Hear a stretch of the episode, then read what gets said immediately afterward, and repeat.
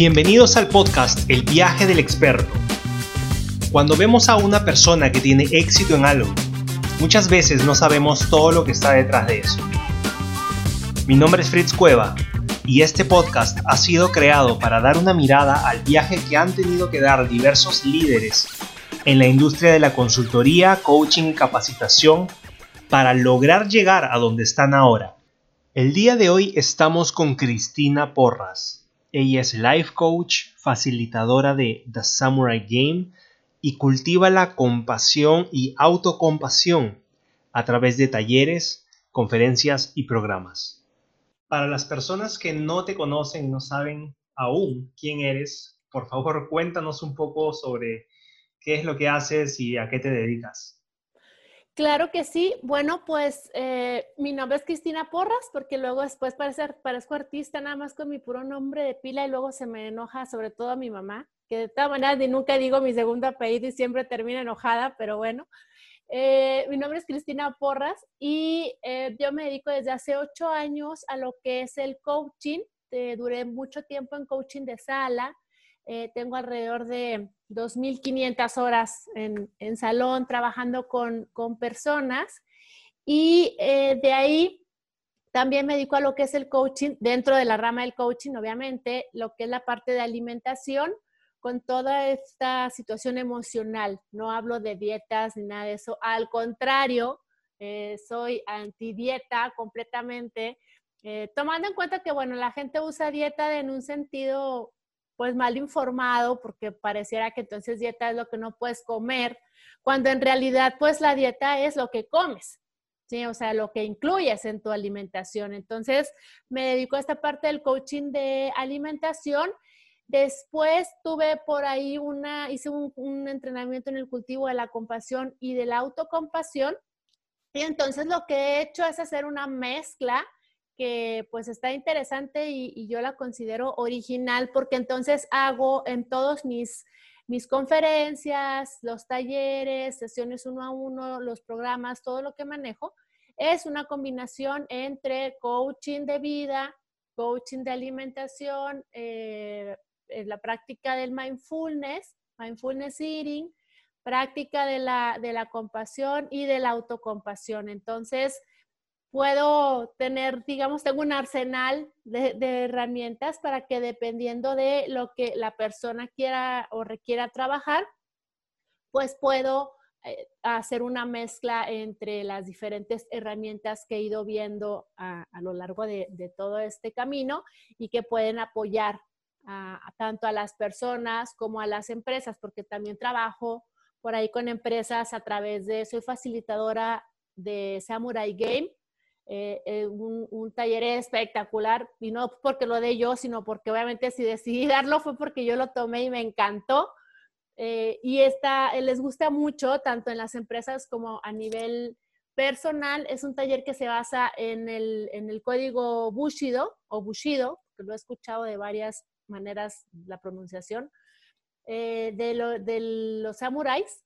Y entonces, bueno, pues se desarrolla a través de esto, donde también se ve la parte de la compasión. Entonces, pues por ahí, te digo, tengo una, una serie de, herramientas, pero pues todo esto está mezclado eh, y lo utilizo tanto en mis talleres como en los programas que ofrezco, conferencias, sesiones uno a uno, etcétera.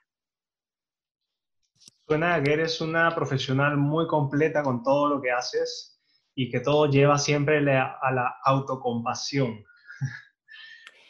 Eh, sí, fíjate que es un, es un término, ah, yo soy mucho de, conceptos, ¿sí? Mi, formación universitaria eh, siempre fue humanística. Yo sabía que los números y yo no nos íbamos a llevar nada bien. Eh, de hecho, no podíamos así como que trabajar juntos. Entonces, siempre mi, mi tendencia fue a esa parte humanística los conceptos han adquirido cierta importancia o cada vez más importancia dentro tanto de mi vida como de mi trabajo. Y ahorita que mencionas el de autocompasión y que mencioné el de dieta, es bien impresionante para, para mí cuando estoy trabajando con las personas, como los conceptos son toda la diferencia. hacen toda, toda la diferencia. Si tú tienes un concepto bueno, digamos, o favorable acerca de algo, va a ser mucho más fácil que lo incorpores o que te abras a decir, ok, bueno, a ver, cuéntame, igual y me convences, ¿no? A cuando de entrada tienes un concepto eh, negativo o poco favorable, ya es todavía más difícil. Y yo creo que una de las palabras más malentendidas después de las grasas, después de la resignación y muchos otros ejemplos que utilizo muchas veces en mis talleres, es el de la autocompasión, porque pareciera que se o pareciera que es lástima y nada que ver un concepto con el otro. Lo que tampoco ayuda es a la hora de las traducciones, porque si tú ves, por ejemplo, una película en inglés, en francés no sé, porque francés no sé, pero inglés sí, entonces ahí sí puedo distinguir la diferencia. Es que cuando en la película, en el, en el lenguaje original dicen eh, pity, si tú lees la traducción, normalmente le ponen compasión, cuando pity es lástima, porque compasión es compassion, o sea, hay una, hay una palabra que se refiere a eso. Entonces, sí, al final de cuentas, todo esto va enmarcado a esta parte de la, de la compasión y de la autocompasión, que créeme que si realmente nos enfocáramos en, practicar auto, bueno, compasión, agradecimiento y autocompasión, no te quiero platicar el nivel de seres humanos que seríamos, el nivel de conciencia que tendríamos a nivel individual y a nivel colectivo. Créeme que yo, este asunto de la pandemia hubiera, yo creo que muerto en dos semanas, ¿sí? Si realmente todos este, estuviéramos y tuviéramos una, un sentido de compasión, de autocompasión y de agradecimiento. Créemelo, de verdad te lo digo. Es un, son conceptos muy, muy, muy poderosos y tan es así que es muy eh, dramática la comparación que hay de cómo se ha comportado la curva en países de Oriente versus los de Occidente, ¿sí? Incluyendo y sabiendo que en Oriente está incluido el país donde se originó. Y aún así, lo contuvieron de una manera muy, muy, muy diferente y el approach fue muy diferente en países como China, Tailandia, este, Japón, eh, toda esa área por justamente la conciencia y, las prácticas que tienen a nivel individual y a nivel colectivo. Lo que mencionas es muy interesante. Y, y, bueno, y no solamente se puede ver reflejado en algo como la pandemia, ¿verdad? Sino también en nuestra vida profesional o incluso nuestra vida personal. Así es, fíjate, hay una diferencia eh, muy, muy significativa. En, y obviamente cuando hablo de esto no quiere decir que todos, sí, porque luego de repente me dicen, ay, es que no todos, no, yo sé que no todos son así. Es más, cuando les hablo en el samurái del código del Bushido, les digo, yo ni siquiera les puedo garantizar que todos los samuráis se hubieran regido por este, por este código, ¿verdad? Digo, habrá samuráis que hicieron, como decimos acá en México, chilar y huerta, o sea, hicieron lo que les dio la gana y este, y pues yo no sé, ¿verdad? Pero digamos que es como un precepto de que la mayoría o la tendencia, porque además se nota en, algunas costumbres, ¿no? Y la diferencia principal es que en Oriente eh, se trabaja mucho o, en esta parte de que desde adentro hacia afuera, ¿sí? O sea, yo trabajo conmigo, yo eh, eh, viene de mí y entonces lo que yo tengo es lo que doy. Y en, eh, en Occidente no. En Occidente es completamente al revés. Queremos que lo de afuera nos arregle, nos satisfaga, nos haga felices, nos haga sentir plenos, eh, nos resuelvan, nos contesten, el gobierno, o sea, queremos, volteamos y decimos, a ver, tu gobierno, tu esposa, tu jefe, tu hijo, tu comida, ¿sí? Ven y, o sea, arréglame esta situación, hazme sentir bien, cuando no es así, es al revés. Yo lo busco adentro. Y entonces el, la búsqueda interior ¿sí? Es la que se refleja, eh, como dices tú, en todos los aspectos, ¿sí? Y, no vayamos tan lejos. En la parte de alimentación, eh, la dieta, ¿sí? Eh, las costumbres que tienen de, cómo comer. A, mí, me llama mucho la atención una costumbre que, porque hace un tiempo abrieron acá en México una cadena de tiendas japonesas y me llamó la atención, decía yo, ¿por qué venden unas como almohaditas? Y se supone que eran artículos de oficina. ¿Por qué venden almohaditas? Y, y, me acuerdo que me dijo mi esposo, en algún momento cuando mi, mi, esposo entró a trabajar a donde está ahorita, lo mandaron allá a Japón y luego me dice, es que después de comer se duermen. Entonces, eh, eh, yo, ¿cómo que se duermen? Sí, me dice, así donde están en los comedores, los ves que ponen las manos y se acuestan a dormir. Y yo, pero sí, me dijo, digo, tipo 10 minutos, me dice, ya a los 10 minutos se despiertan y siguen trabajando. Me dijo, no, hombre, aquí en México te dejan dormir y te despiertas a las 8 de la noche. O sea, Eso, y, y si es que tienes trabajo aún. Sí, y media jornada ya estás ahí dormido. O sea, e, es este punto de, de, las pequeñas diferencias, pero que sí tienen que ver con esta parte de, de la compasión, de la autocompasión. Y fíjate, un, un detalle que a mí se me hizo muy significativo cuando todo esto empezó de la pandemia y el uso del cubrebocas y etcétera. Pues, por ejemplo, en Japón, a mí me ha tocado ver eh, tanto chinos como japoneses, pero más los japoneses. Eh, por ejemplo, en, en, Estados Unidos, tipo eh, que salía de viaje, por ejemplo en Las Vegas, que es mucho de ir, mucho de grupos, ¿no? Y se bajan grupos de 30, 40.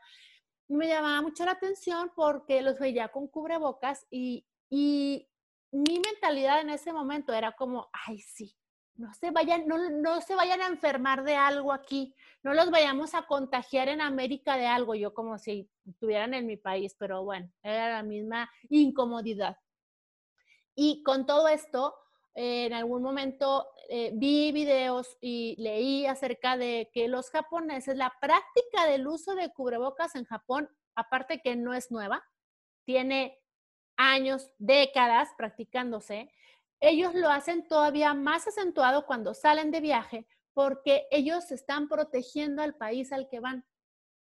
De que si ellos están enfermos de algo y si ellos pescaron algún, alguna enfermedad en el viaje, ¿sí? No quieren andar infectando ni a los que van en grupo con ellos al viaje para no arruinarles las vacaciones y también hacia el lugar al que van.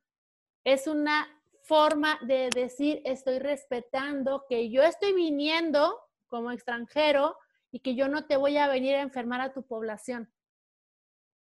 Fíjate cómo ese simple hecho es bien diferente porque mucho del repunte que se ha tenido, al menos acá en México, en, Estados Unidos y sé, creo que en otras partes de, de, en otros países de América, ha sido porque el primer reto es convencer, fíjate, convencer a la gente para que use el cubrebocas. Cuando dices tú, a ver, eh, no, pues ni que tuviera nada, no, no, espérate, o sea, es que no es, no es para que este, tú te, vayas a, o sea, es, en, en un sentido bilateral, ¿sí? Tú te cuidas y cuidas a los demás y permites que los demás también te cuiden al momento de que también usen el tapabocas. Entonces se va creando justamente, y esto es el origen de la, de la autocompasión, ¿sí? Pero si vemos la autocompasión como lástima, no, pues entonces estamos perdidos porque no vamos a avanzar. De hecho, la definición de autocompasión y de compasión inicialmente que da el Dalai Lama es espectacular. ¿sí? O sea, nada que ver. En ningún momento dice, siente usted lástima.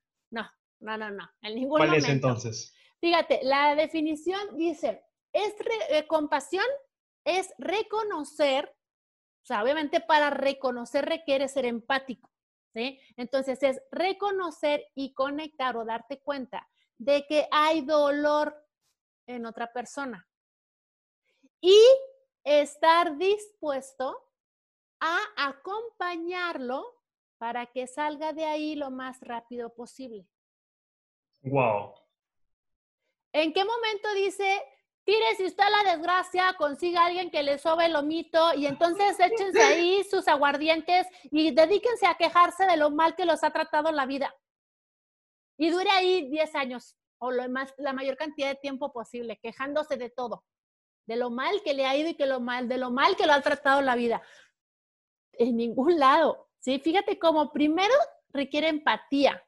O sea, que estés tú ahí. Si yo estoy contigo, estoy teniendo contacto contigo, yo requiero estar aquí, ni en el pasado, ni en el futuro, sino aquí, para darme cuenta de que a ti, sí, algo te está ocurriendo y que te está causando dolor.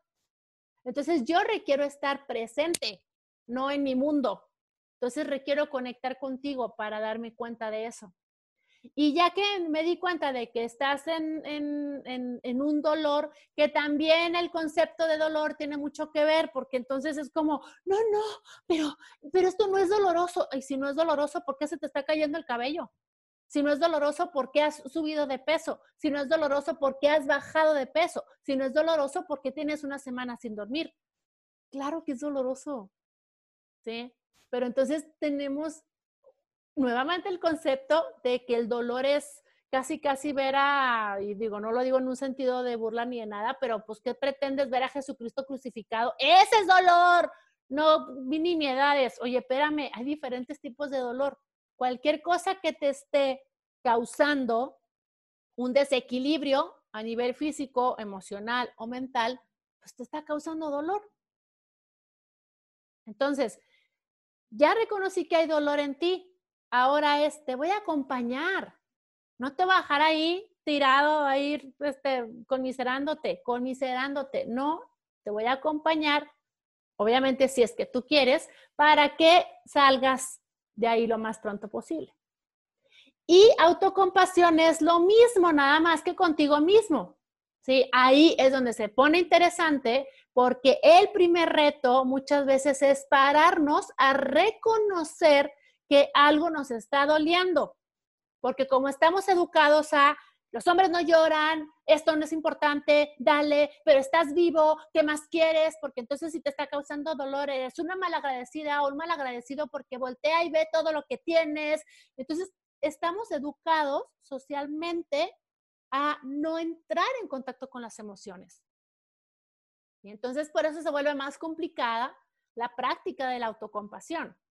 ¿sí? Cuando es maravillosa, porque aparte la autocompasión y la práctica del agradecimiento ya está comprobado científicamente de que tiene efectos a nivel de mente, de cuerpo, obviamente a nivel de relación con uno mismo, ¿sí? Y a nivel social, ¿sí? Pero entonces hay muchos efectos que ya están comprobados. El punto está en que si ni siquiera eres capaz, ¿sí? De reconocer que ese día te sientes de que ni siquiera, o sea, que le pediste permiso casi al mundo por haber nacido y le pediste perdón, ¿sí?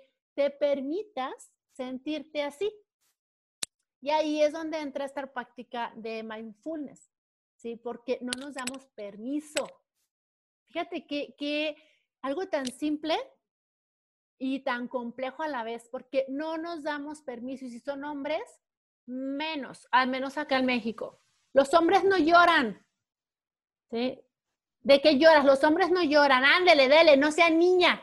Solo las niñas lloran. Ya nosotros nos dicen, no andes ahí llorando porque a los hombres no les gustan las mujeres lloronas. Ah, entonces nadie llora. ¿Sí? Y no hablo de llorar por que salgamos todos a las calles, hablo porque pues el llanto es significado de algo y no, y no siempre se llora por una emoción negativa. Pero entonces es esta parte de, yo recuerdo hace muchos años, no sé si a ti te tocó, cuando decían, los problemas de la casa, déjalos en la casa, no se llevan al trabajo.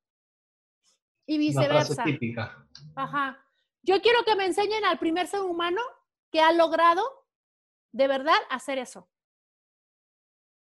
Porque no hay manera porque somos, somos eh, personas, somos seres humanos integrales, o sea, estamos integrados por varias partes Y no hay manera de que si, por ejemplo, tú tienes hijos y que tuviste a tu hijo con temperatura, con fiebre toda la noche, ¿sí? Que a lo mejor hasta lo tuviste que bañar o a lo mejor hasta convulsionó o tuviste que ir a llevarlo al hospital, a las 8 de la mañana estás en tu trabajo fresco como una lechuga, como si nada hubiera pasado y que además te concentres en toda la jornada laboral sabiendo que tu hijo está en el hospital.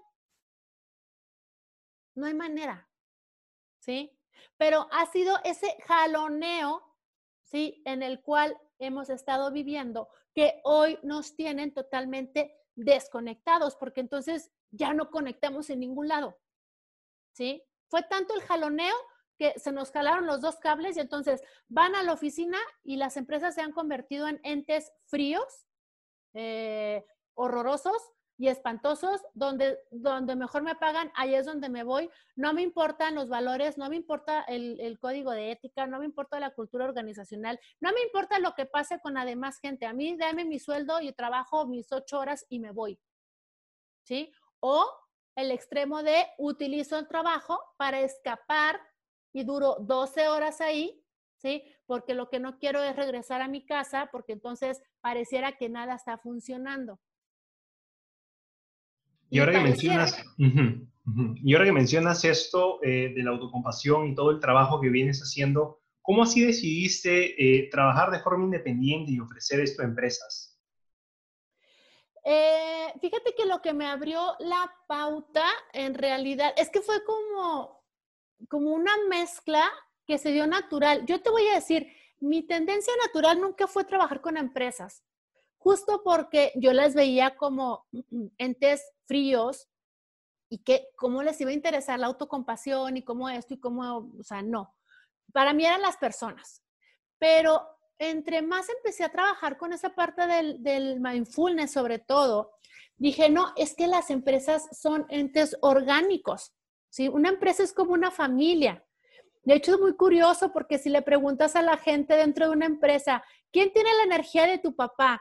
y te identifican a toda su familia en sus compañeros de trabajo. Ah, pues mira, él es como mi papá, y es como mi mamá, y es como mi hermano. Eh, entonces, al final de cuentas, yo cambié mi, mi, vista y dije, es que si voy a las empresas, es, eh, digamos, potencializar el efecto ¿sí? Del, del, del, mindfulness y de la autocompasión y sobre todo que las empresas vean lo que se puede generar al invertir en el desarrollo personal de sus eh, colaboradores. Afortunadamente ahorita toda la tendencia ya está yendo hasta hacia los soft skills. Durante mucho tiempo los soft skills estaban completamente abandonados. Si tú no dabas un curso técnico, las empresas no te contrataban. Sigue siendo así en muchas empresas, pero afortunadamente ya son muchas otras en las que se están dando cuenta de que el, el lejos del capital humano, o más bien al capital humano, hay que desarrollarlo, no hay que explotarlo. ¿Sí? Y ahí es donde, donde yo entro. Entonces, he tenido experiencias muy, muy enriquecedoras, por ejemplo, con Samurai dentro de las empresas. Ah, hace poco dimos eh, un taller que se llama El poder de tus decisiones, en una empresa y fíjate cómo en las decisiones nunca hablamos de ningún método ni de ninguna metodología aprobada por el Harvard Business. No, el, el poder de tus decisiones se basaba en un triángulo eh, en el cual estaba en un lado el amor propio, en el segundo la eh, autocompasión y cómo estos dos elementos influyen para una toma de decisiones y cómo las decisiones que tomas van y pegan en el amor propio y en la autocompasión. Entonces, la verdad es que fue eh, impactante para, para los participantes el darse cuenta cómo todo tu ser influye en tu hacer. Entonces, de ahí fue que yo decidí entrar a la, empezar a ofrecer con las empresas. No es fácil, ¿eh? No es fácil eh, vender o hacer un delivery en, en, empresas diciendo todo mi, todo mi trabajo está enfocado a soft skills. ¿Por? Porque están muy acostumbrados a que lo que no se puede medir, pues no exista. Y yo los entiendo porque es un precepto en mercadotecnia, lo que no puedes medir no existe. Entonces, cuando a mí me dicen, bueno, ¿y, cómo va a pegar este taller?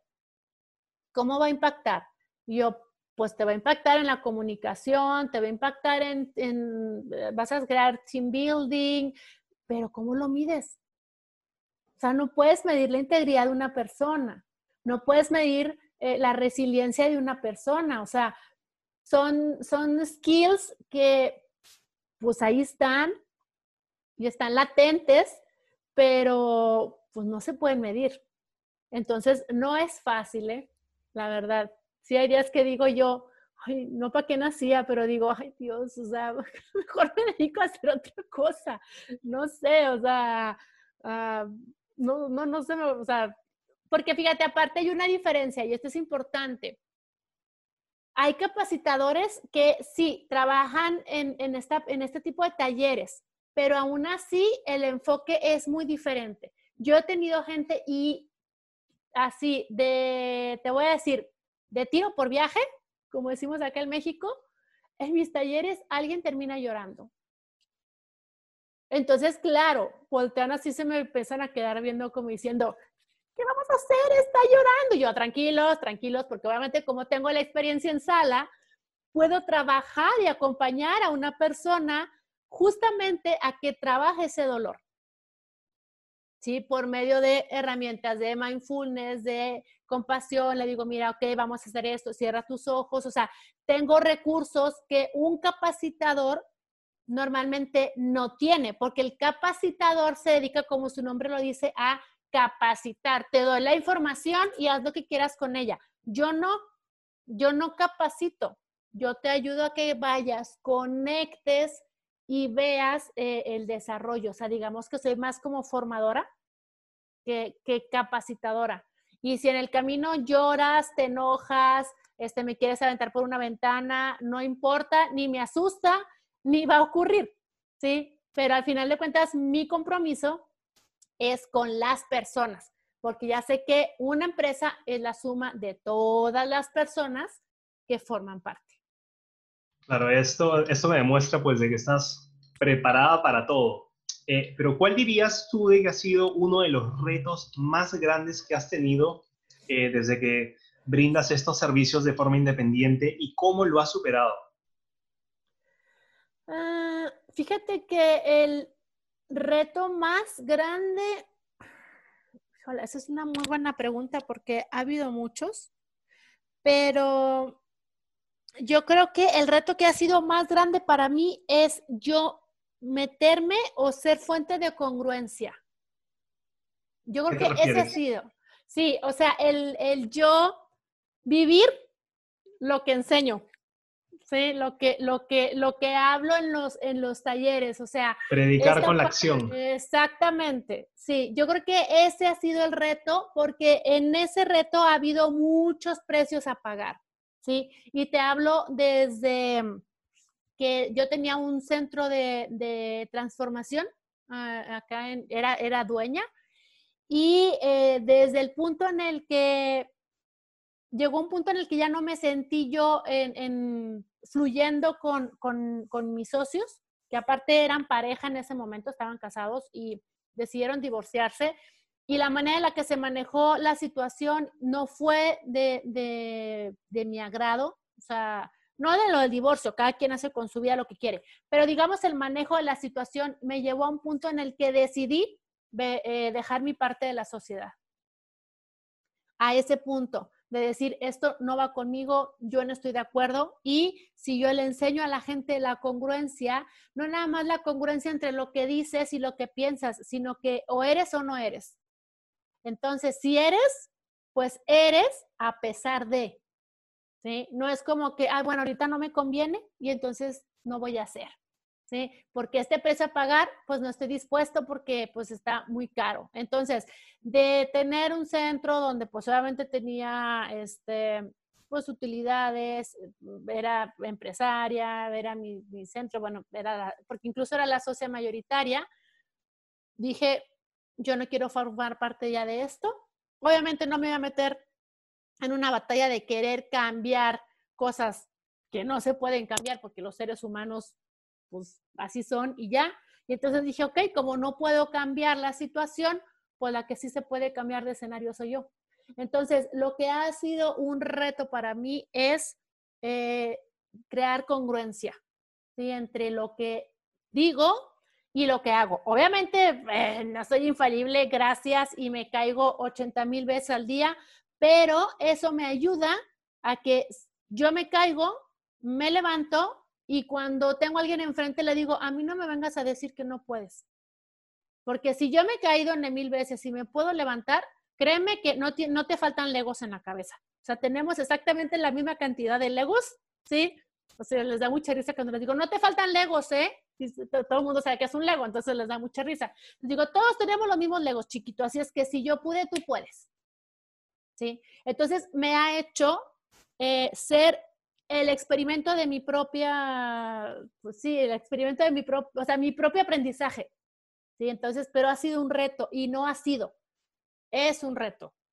¿Sí? Porque entonces, ¿cómo le voy a hablar a alguien de crear hábitos? ¿Cómo le voy a hablar a alguien de mindfulness si yo no lo practico? ¿Cómo le voy a hablar a alguien de mindfulness eating si yo no lo practico? ¿Cómo le voy a hablar a alguien de autocompasión si yo no lo practico? Pues entonces todo se queda en una teoría muy linda y maravillosa. Yo no vendo teorías no soy capacitadora, ¿sí? Yo vendo experiencias de vida y formas diferentes de vivir la vida. Y eso está de la goma. Está muy eso, sí, eso que mencionas es muy interesante. Y para las personas que están escuchando en este momento el podcast o este episodio, ¿cuál sería el primer paso que tendrían que tomar para poder pues tener esa congruencia en sus vidas? Eh, yo creo que la primera sería eh, conciencia. Y conciencia me refiero a eh, darte cuenta de las cosas, ¿sí? Darte cuenta de lo que está ocurriendo. Conciencia y responsabilidad. ¿Sí? El día que los seres humanos entendamos que somos responsables absolutamente de todo lo que ocurre y de lo que no ocurre, ese día van a empezar a cambiar muchas cosas.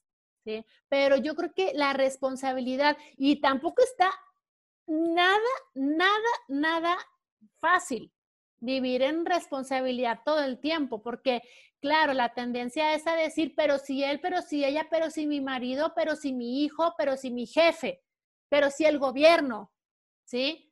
Pues sí, pero al final de cuentas hay un sinfín de situaciones que están detrás de esa queja que tú tienes hoy, ¿sí? En las cuales tú fuiste responsable y no te dio la gana responder. Y como no te dio la gana responder, adivina qué, cuando tú no eliges, alguien elige por ti, incluyendo la vida. ¿sí? Entonces, si tú te agarras y dices, ok, de esto soy responsable, y empiezas a darte cuenta, o sea, crear conciencia, pues digamos que lo demás no se hace más fácil, pero por lo menos estás en el camino, ¿sí? De empezar a, trabajar, ¿sí? En ello. Digo, y te puedo poner ejemplos tan burdos como eh, los presidentes, ¿sí? Cuando dicen, es que yo ni voté, ese es el problema. No votaste. Entonces, ¿cómo te quejas? ¿Sí? Cuando tu responsabilidad es ir a votar. Pero ¿para qué si lo anulan? Para lo que sea, para lo que sea. Lo que ellos hagan con los votos, esa ya no es tu responsabilidad. Lo que sí es tu responsabilidad es ir a votar. ¿sí? Es como ahorita. ¿Cuál crees que sea la responsabilidad de todos los seres humanos en este planeta? Y ahorita sí puedo hablar a nivel planetario. ¿Cuál crees que sea la responsabilidad de todos los seres humanos? Preservar la vida. Mantenerte vivo, ¿sí? Y no ser fuente, obviamente, de muerte o de contagio o de enfermedad.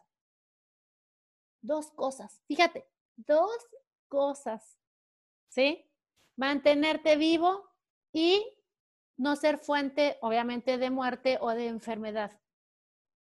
Dime, cada vez que sales a la calle o cada vez que te asomas por la ventana, dependiendo del estado en el que está la pandemia, ¿cuántas personas de cada 10 que ves, a cuántas personas ves realmente en conciencia y conscientes de esa responsabilidad? Muy pocas, casi nulas en verdad, sí. De 10, yo creo que dos.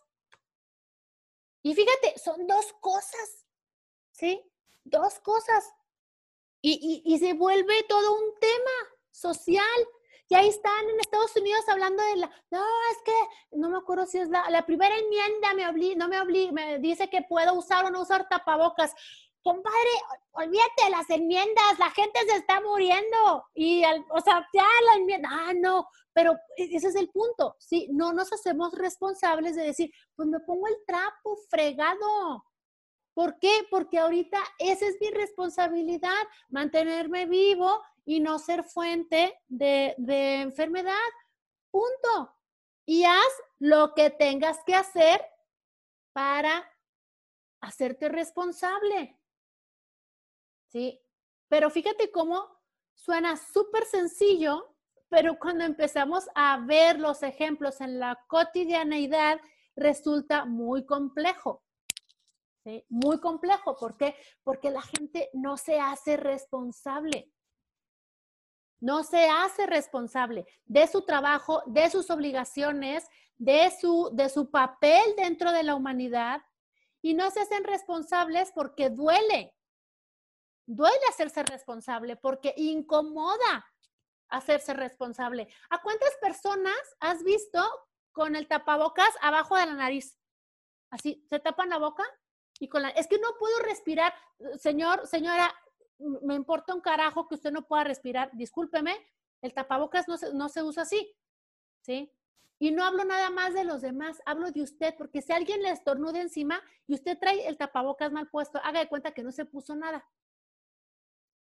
Ni siquiera le estoy hablando de que usted sea fuente o foco de infección. No, ni siquiera lo estoy agrediendo. Se lo estoy poniendo exactamente en el sentido inverso. Está usted corriendo peligro al usar el tapabocas mal. Pero como no se quieren incomodar, ¿sí? No quieren voltear y decirles de enseguida, oye, el tapabocas no se usa así. Y te puedes enfermar. Pero como todos nos lo tomamos personal y si alguien viene y nos hace, nos hace una observación, es porque, pues, ¿qué piensas que estoy enfermo, que voy a andar contagiando? que No, no, no, espérame.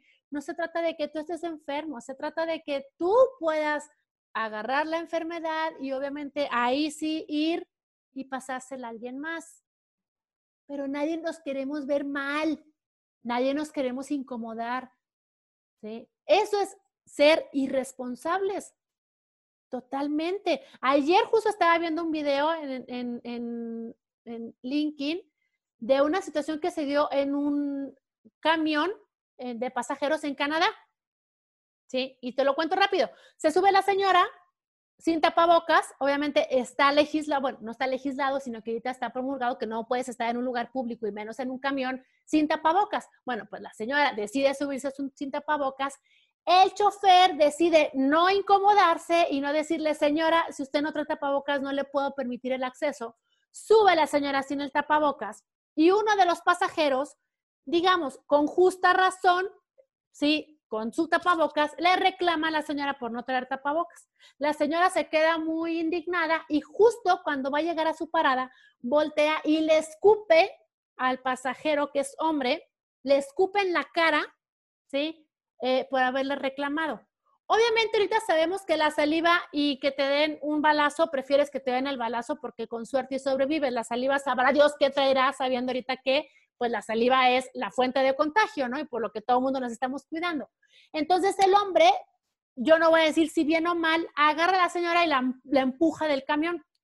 Entonces sale la mujer volando, cae de rodillas, afortunadamente no fue más que un raspón de rodillas y a lo mejor amaneció toda dolorida la mujer, pero entonces el punto era el, a ver, ¿qué opinas? El hombre hizo mal, la mujer hizo mal, eh, violencia de género, o sea, ya llevaban el punto, no sé en qué escala, cuando les digo, a ver, esto es muy simple.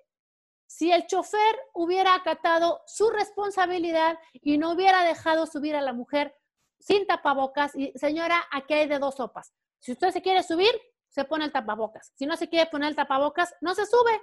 Punto. ¿Sí? Pero entonces ve cómo las situaciones van escalando porque alguien no quiso verse mal, alguien no quiso importunarla. Ah, entonces está, es preferible que la mujer haya volado del camión de rodillas y que a lo mejor se haya quebrado algo, ah, porque alguien no paró y le dijo, señora, no se puede subir sin tapabocas. ¿Sí?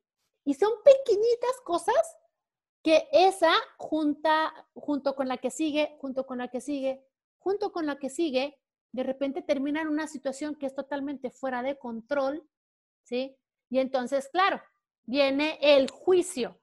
¿Quién es el culpable? ¿A quién le ponemos tachita y a quién le ponemos palomita? Si el chofer hubiera hecho su parte, nada de eso hubiera ocurrido. ¿Sí? Entonces, el primer paso, absolutamente, responsabilidad y conciencia, darte cuenta de que todo lo que haces y lo que no haces pega y tiene un impacto a nivel personal y a nivel global. Todo, absolutamente todo. No puedes decir, ¿yo qué culpa tengo de que en China se están comiendo los murciélagos? Créeme lo que hay una responsabilidad de todos. ¿Sí? Y si tú no fuiste el responsable de que en China se comieran los murciélagos, si eres responsable de todo lo que has hecho a partir de la pandemia. Si has acatado las instrucciones, si te has puesto el tapabocas, y cada vez que eh, has tenido que salir, ha sido realmente porque no hay otro, otro remedio. Si cada vez que sales acata las reglas y sobre todo, si te has molestado en decirle a los demás, oye, no estás haciendo lo que te corresponde. ¿Sí? Pero claro, qué miedo que nos digan qué te importa. ¿Sí? Qué miedo que me agredan, qué miedo que me insulten. Ah, no, entonces prefieres estar muerto o prefieres estar en un hospital inconsciente con un respirador, tú o los tuyos. Prefieres eso a 30 segundos de que te digan, ¿a ti qué te importa? Pip, pip, pip. Y que digas tú, ok, no es personal. Tiene que ver con lo que él, el dolor que él está sintiendo en este momento. Entonces, con toda la compasión que habita en mí, no me lo voy a tomar personal porque sé que no soy yo en la situación lo que tiene ahorita la gente en un estado de histeria. A mí me ocurrió hace dos semanas en el cine. Una se me fue encima por un comentario que hice una de las empleadas del cine porque estaba así como abierto, porque la siguiente cerraron porque nos regresaron en el semáforo, pero ese día alcanzamos a ir al cine. Y fueron tres puestos de sanitización, o sea, a la entrada del centro comercial, a la entrada del cine y a la entrada de la sala. Entonces volteé y le digo a mi esposo, no vaya a ser que de la entrada aquí me haya yo infectado. ¿Sí?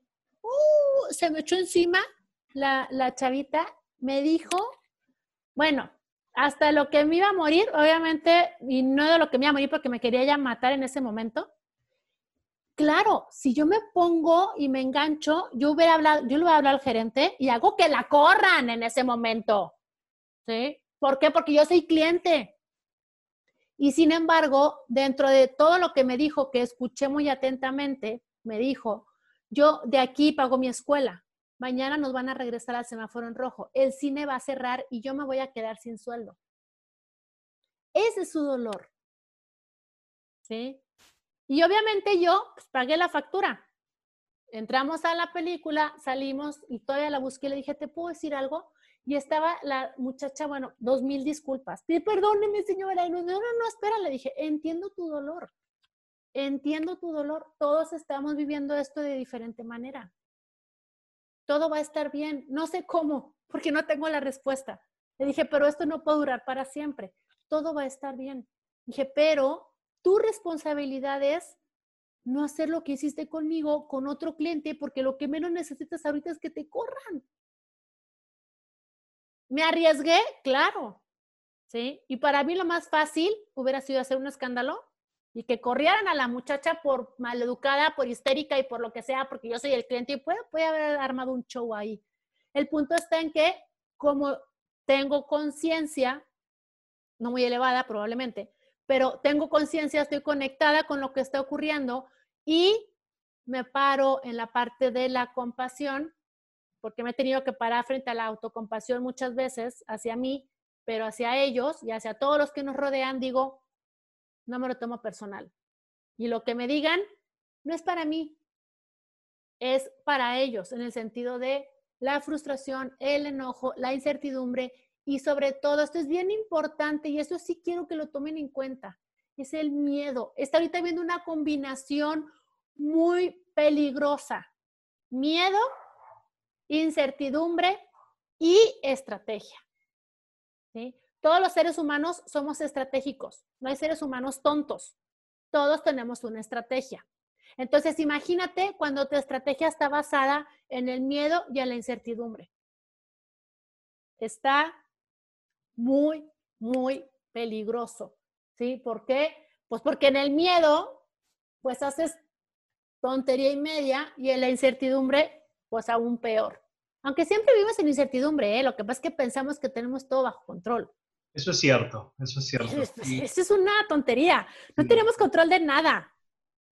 Pero bueno, así es. Nos encanta el teatro, como digo yo, nos encanta el teatro y nos encanta fingir que estamos en control de todo. Oye, si algún día de estos se acerca el sol más de lo esperado y manda un pulso solar, pues más o menos nos vamos a quedar sin computadoras. O sea, los que tienen dinero en el banco, gracias, mucho gusto, vamos a pasar a tener absolutamente nada. Todo se va a ir al, al demonio, por no decir otra palabra, pero según nosotros estamos en control de todo. Claro que sí. Y ahora que mencionas esto, eh, la autocompasión parece que es una habilidad que todos debemos desarrollarla. Cristina, ha sido un placer tenerte en el programa y hay algo que no te he preguntado que tú creas que sea de utilidad para la audiencia o algo que quieras compartir. Mm, pues no, realmente, fíjate, eh, yo creo que nada más es esta parte. Se habla mucho ahorita de vibrar alto y de todo esto, pero luego la gente dice, pues sí, pero ¿cómo le hago? pues si, cuando, si estuviera fácil, pues cualquiera lo haría, ¿no? Este, justamente este es el momento del, del reto y yo creo que ahorita una de las, de lo más, más, más importante que ya me lo preguntaste, pero no me voy a cansar de decirlo, es esta parte de la, la, dentro de los componentes de la autocompasión, hay uno que se llama humanidad compartida, es un componente. Y yo voy a, cerrar con esta frase que no solamente va a ayudar ahorita, sino que te puede ayudar todos los días de tu vida si realmente lo aplicas con conciencia. Es justo lo que estás sintiendo en este momento. Hay millones, millones de personas que se están sintiendo exactamente de la misma manera que tú. Nunca en ninguna situación vas a estar solo, ¿sí? Y esto aplica ahorita porque nadie, nadie, nadie, nadie en el mundo, en esta era, había pasado lo que estamos pasando. Entonces nadie tiene la respuesta. Nadie sabe, nadie sabe cómo es, porque nadie había estado en una situación así. Entonces, cuando lo ves desde la parte de la, de la, de la compasión, de la autocompasión, es ni yo sé la respuesta, pero nadie la sabe ni presidentes, ni epidemiólogos, ni doctores, ni científicos, nada. Estamos aprendiendo sobre la marcha.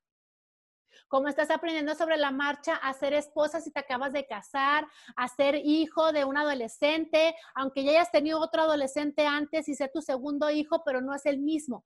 Todos los días, ¿sí? Estás aprendiendo. ¿Sí? Entonces, esta mente de aprendiz te va a mantener en contacto con la autocompasión. ¿Por qué? Porque no sabes cómo es. ¿Sí? Nunca habías estado en home office. Las empresas nunca habían tenido que mandar a la gente a su casa. Eh, los restaurantes, a lo mejor había hay restaurantes que no habían tenido nunca servicio a domicilio y lo tuvieron que hacer. Si hoy tienes 40 años con 327 días, nunca antes en tu vida habías tenido esta edad.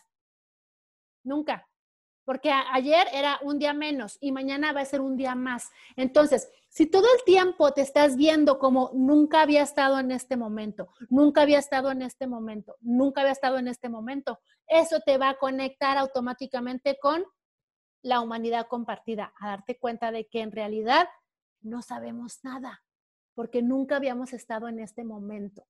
¿Sí? Jamás en tu vida, jamás en tu vida vas a volver a estar a las 12.52 hora de donde estoy yo, ¿sí? Donde sea que ustedes estén, vean y volteen su reloj, pero en ningún momento de tu vida se va a volver a repetir que estés a las 12.52 de la tarde del 27 de octubre del 2020. Jamás. Entonces, lo que estás haciendo ahorita, nunca antes lo habías hecho. ¿Por qué lo quieres hacer como si hubieras nacido haciéndolo? Esta vista les va a ayudar muchísimo, número uno, a mantenerse tranquilos, a mantenerse presentes, pero sobre todo a, es un buen principio de autocompasión. Nunca, nunca había estado en este momento. ¿sí? Fritz y yo nunca habíamos charlado, Fritz nunca me había entrevistado, entonces es como, ay, no debería haber dicho eso, no, sabía yo cómo era porque nunca habíamos estado conviviendo y entre él y yo se crea cierta energía que después que entrevista a alguien más se va a crear otra energía. Entonces, el que a lo mejor él diga, ay, pero es que con Cristina esto no funcionó, ay, es que con Cristina esto sí funcionó, es parte del pasado, no tiene ningún sentido. El punto está en que ahorita a quien está entrevistando es lo que está ocurriendo, aunque hayas hecho miles de podcasts. Y ahora que mencionas, discúlpame, sí. Y ahora que mencionas eh, el tema del podcast, tú también tienes tu podcast. Así que todas las personas que quieran conocer más de Cristina, conocer más de la autocompasión y más sobre lo que hace, eh, por favor, invítalos a tu podcast para que te puedan escuchar. Bueno, pues mi podcast se llama Hoy Eliges y es justamente por eso, porque estás eligiendo cada momento y cuando digo hoy no me refiero a días, me refiero a segundos. Hoy eliges, ¿por qué? Porque ese es tu hoy. Entonces por eso le puse así. Se llama Hoy eliges y está disponible en Spotify, en Apple y en Google. Y así, Hoy eliges, así se llama. Y bueno, trato de hablar, bueno, no trato, más bien hablo de diferentes temas. Entonces, como me vas a oír hablar del miedo, me vas a oír hablar de la comida, luego eh, tengo ahí entrevistas que, tengo con, algunos otros profesionales de otras áreas, entonces está muy mezcladito. Hay episodios muy largos, luego hay episodios que son de 15, 20 minutos, hay como para que la gente vaya ahí eh, viendo sus temas favoritos. Y también estoy en las redes, estoy en, en YouTube, donde subo también videos, Cristina Porra si me encuentras. Estoy en Instagram también, en Facebook. En Instagram, en Facebook y en LinkedIn estoy igual, Cristina P. Coach. Así me encuentran en, en todas las, las, redes donde, bueno, pues ahí subo frases y subo videos y, y etcétera. Ha sido un placer enorme, la verdad, poder estar el día de hoy contigo, Cristina. Muchas gracias por haber participado en el programa.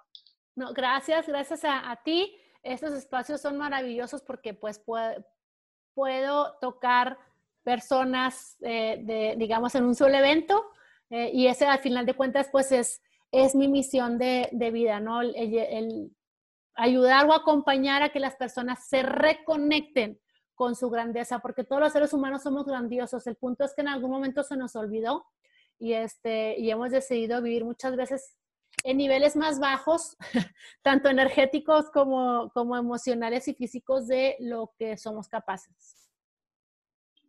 Gracias nuevamente, Cristina, y nos estamos viendo. Gracias, un saludo y un beso y un abrazo a todos los que nos escuchan desde México. Llegamos al final de este episodio.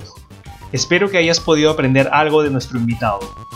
Y recuerda esto, todos tenemos algo que contar y una historia que compartir. La pregunta es, ¿cómo quieres que sea contada la tuya?